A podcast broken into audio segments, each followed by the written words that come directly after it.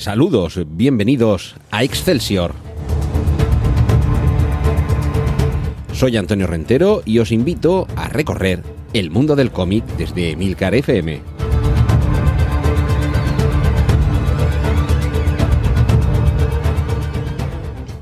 Saludos y bienvenidos a una nueva entrega de este podcast en el que desde Milcar FM repasamos aspectos que tienen que ver con el mundo de las viñetas, ya sean editoriales, colecciones, personajes o como en este caso dibujantes. Hoy vamos a hablar de Jim Esteranco, eh, nacido en el año 38, por tanto con 84 años de edad y que en cierta forma quizá no es de los dibujantes más conocidos, pero sí que supuso un punto de inflexión en la evolución del cómic a finales de los años 60, de manera que supo recoger las influencias del arte de la época, trasladarlas a sus páginas, romper la frontera de las propias viñetas y de alguna forma influir él también en el arte de la época, concretamente en el cine de espías. Y aquí va a haber retroalimentación, porque hablar de Jim Steranko es, además de hablar de un grandísimo ilustrador,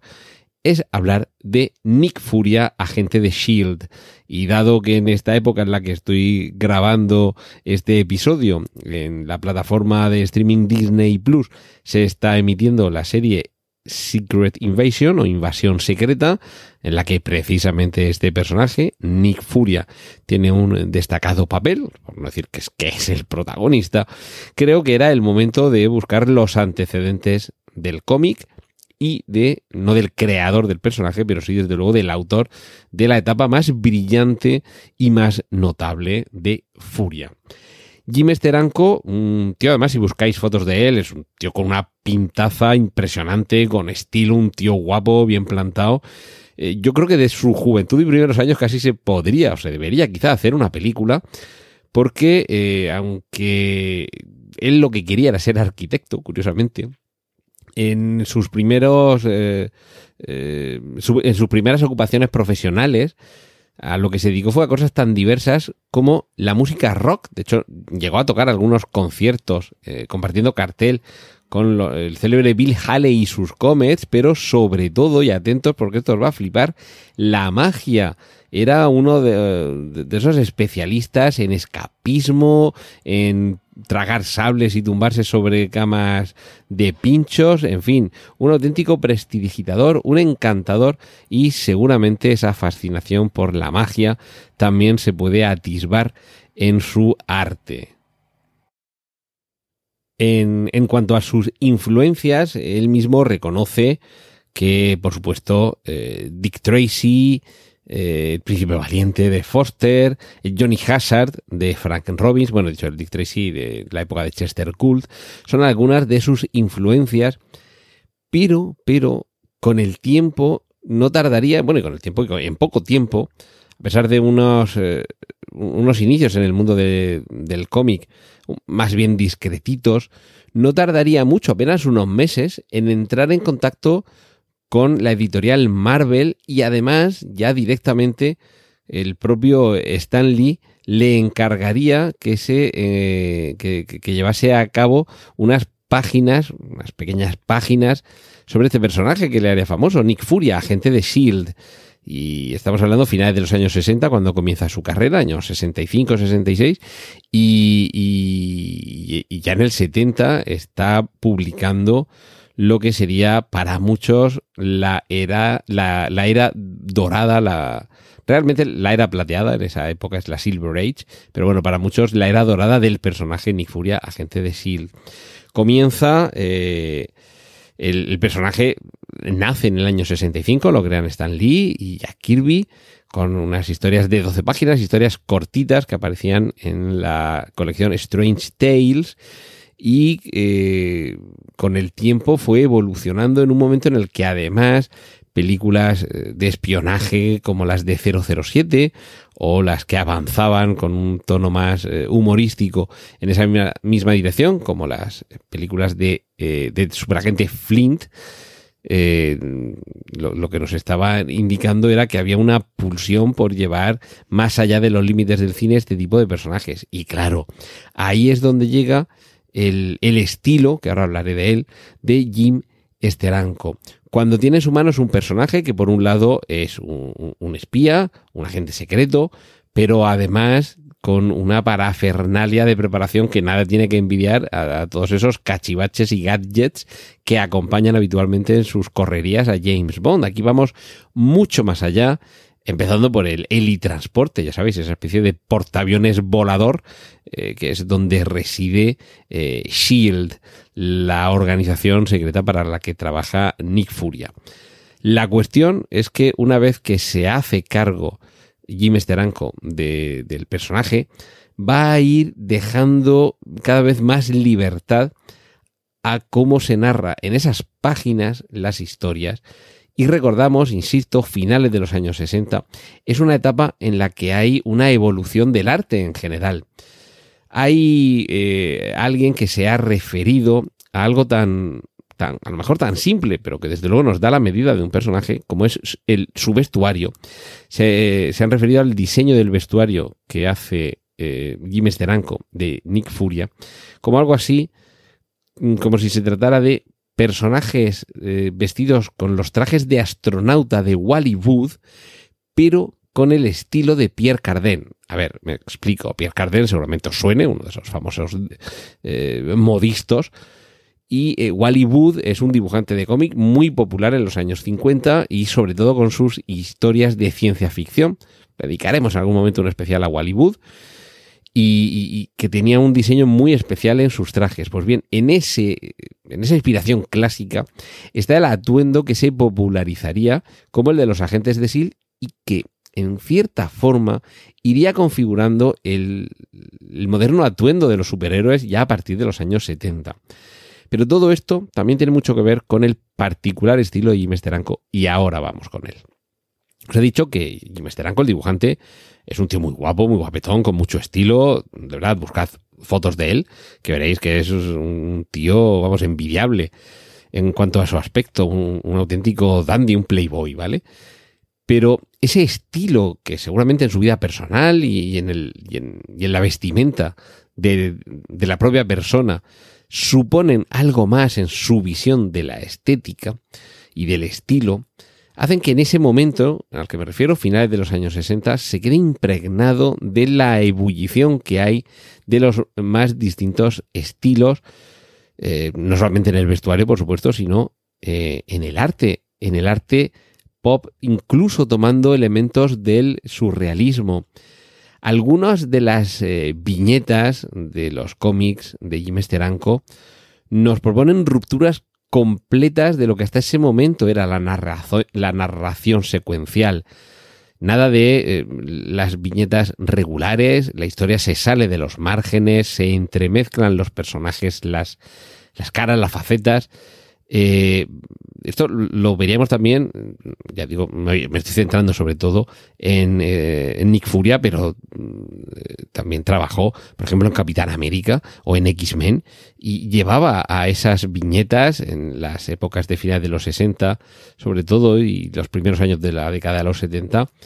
unos eh, efectos que se veían en el arte pop, influencias incluso tanto en el color como en la forma, que, se podían ver, por ejemplo, en los en los cuadros, en las ilustraciones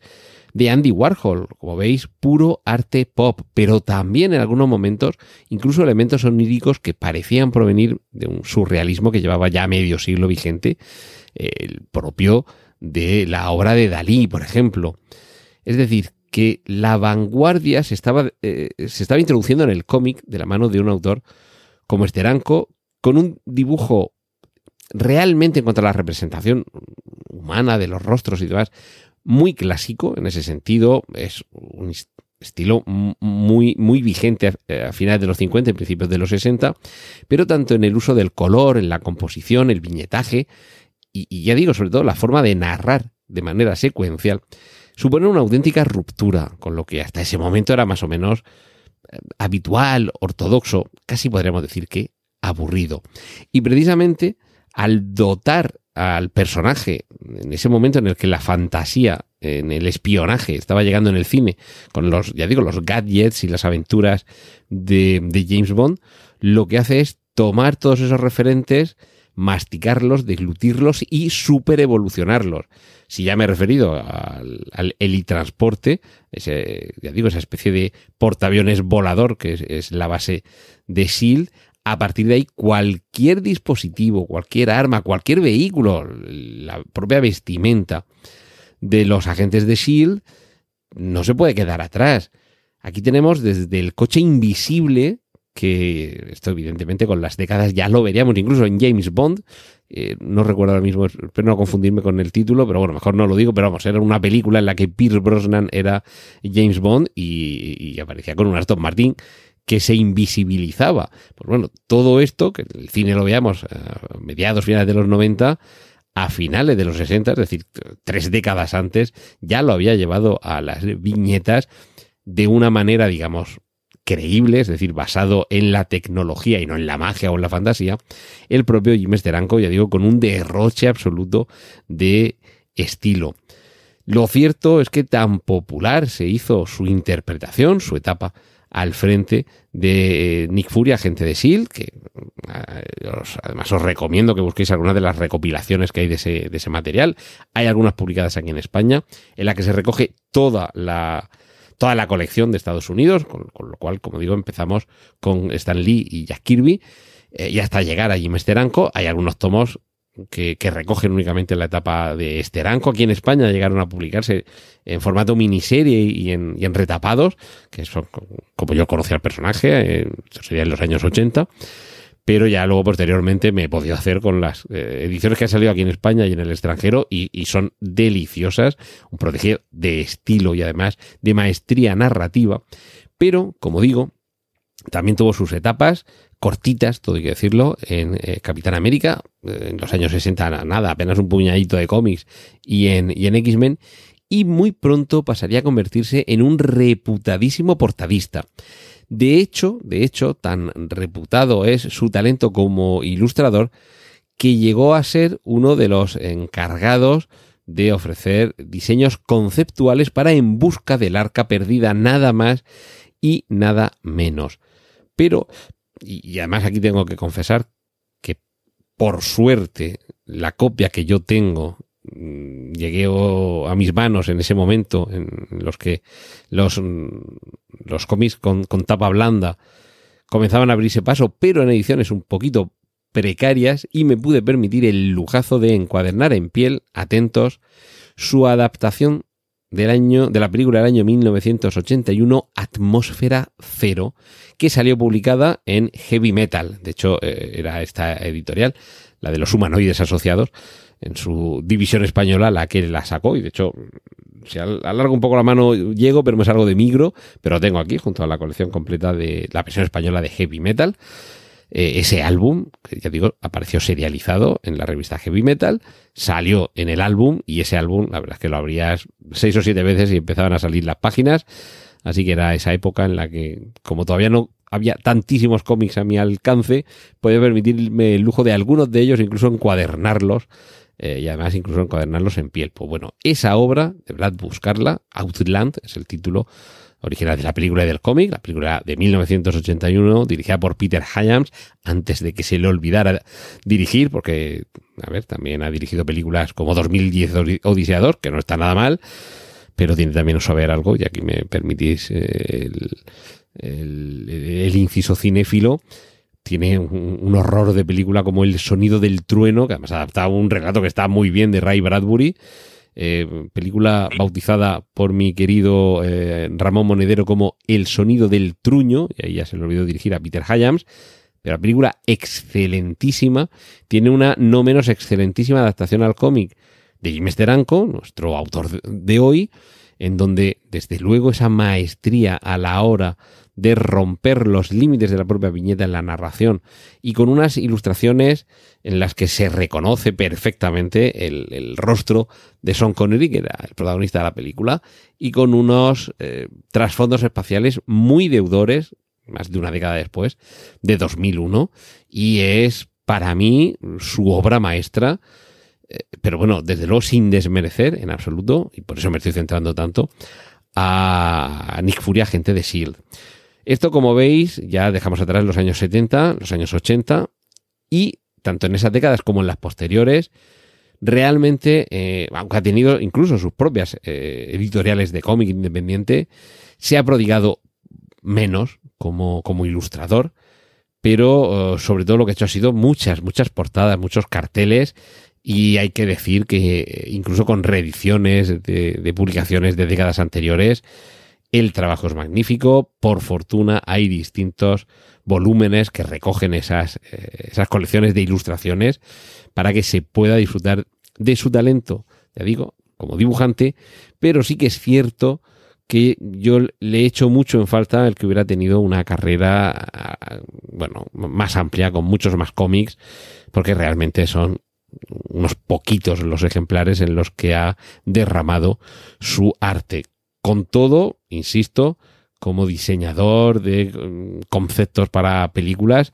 además de la mencionada en Buscar Arca Perdida, también eh, Sin y el Ojo del Tigre y, atentos, el Drácula de Coppola, ya en los años 90. Eh, Pero bueno, en cualquier caso, eh, Esteranco, uno de los grandísimos, un estilo que ya digo muy anclado inicialmente en cuanto a la forma de, dibujar eh, la, figura humana, eh, muy anclado en el, en el clasicismo, pero enseguida en cuanto a objetos, vehículos, maquinaria y sobre todo a, escenarios, muy amante del collage fotorrealista, en ocasiones que simplemente son fotografías eh, que ha transformado en dibujo por distintos procesos de transfer y, al introducir sobre ese escenario a la figura dibujada eh, está dotando de un realismo, en algunos puntos dotado de onirismo muy singular, pero sobre todo su seña de identidad es cómo deja entrar esa ruptura que supone el arte pop en el mundo de, la, de las viñetas, cómo no permanece ajeno a las vanguardias artísticas y les abre la puerta al mundo de las viñetas.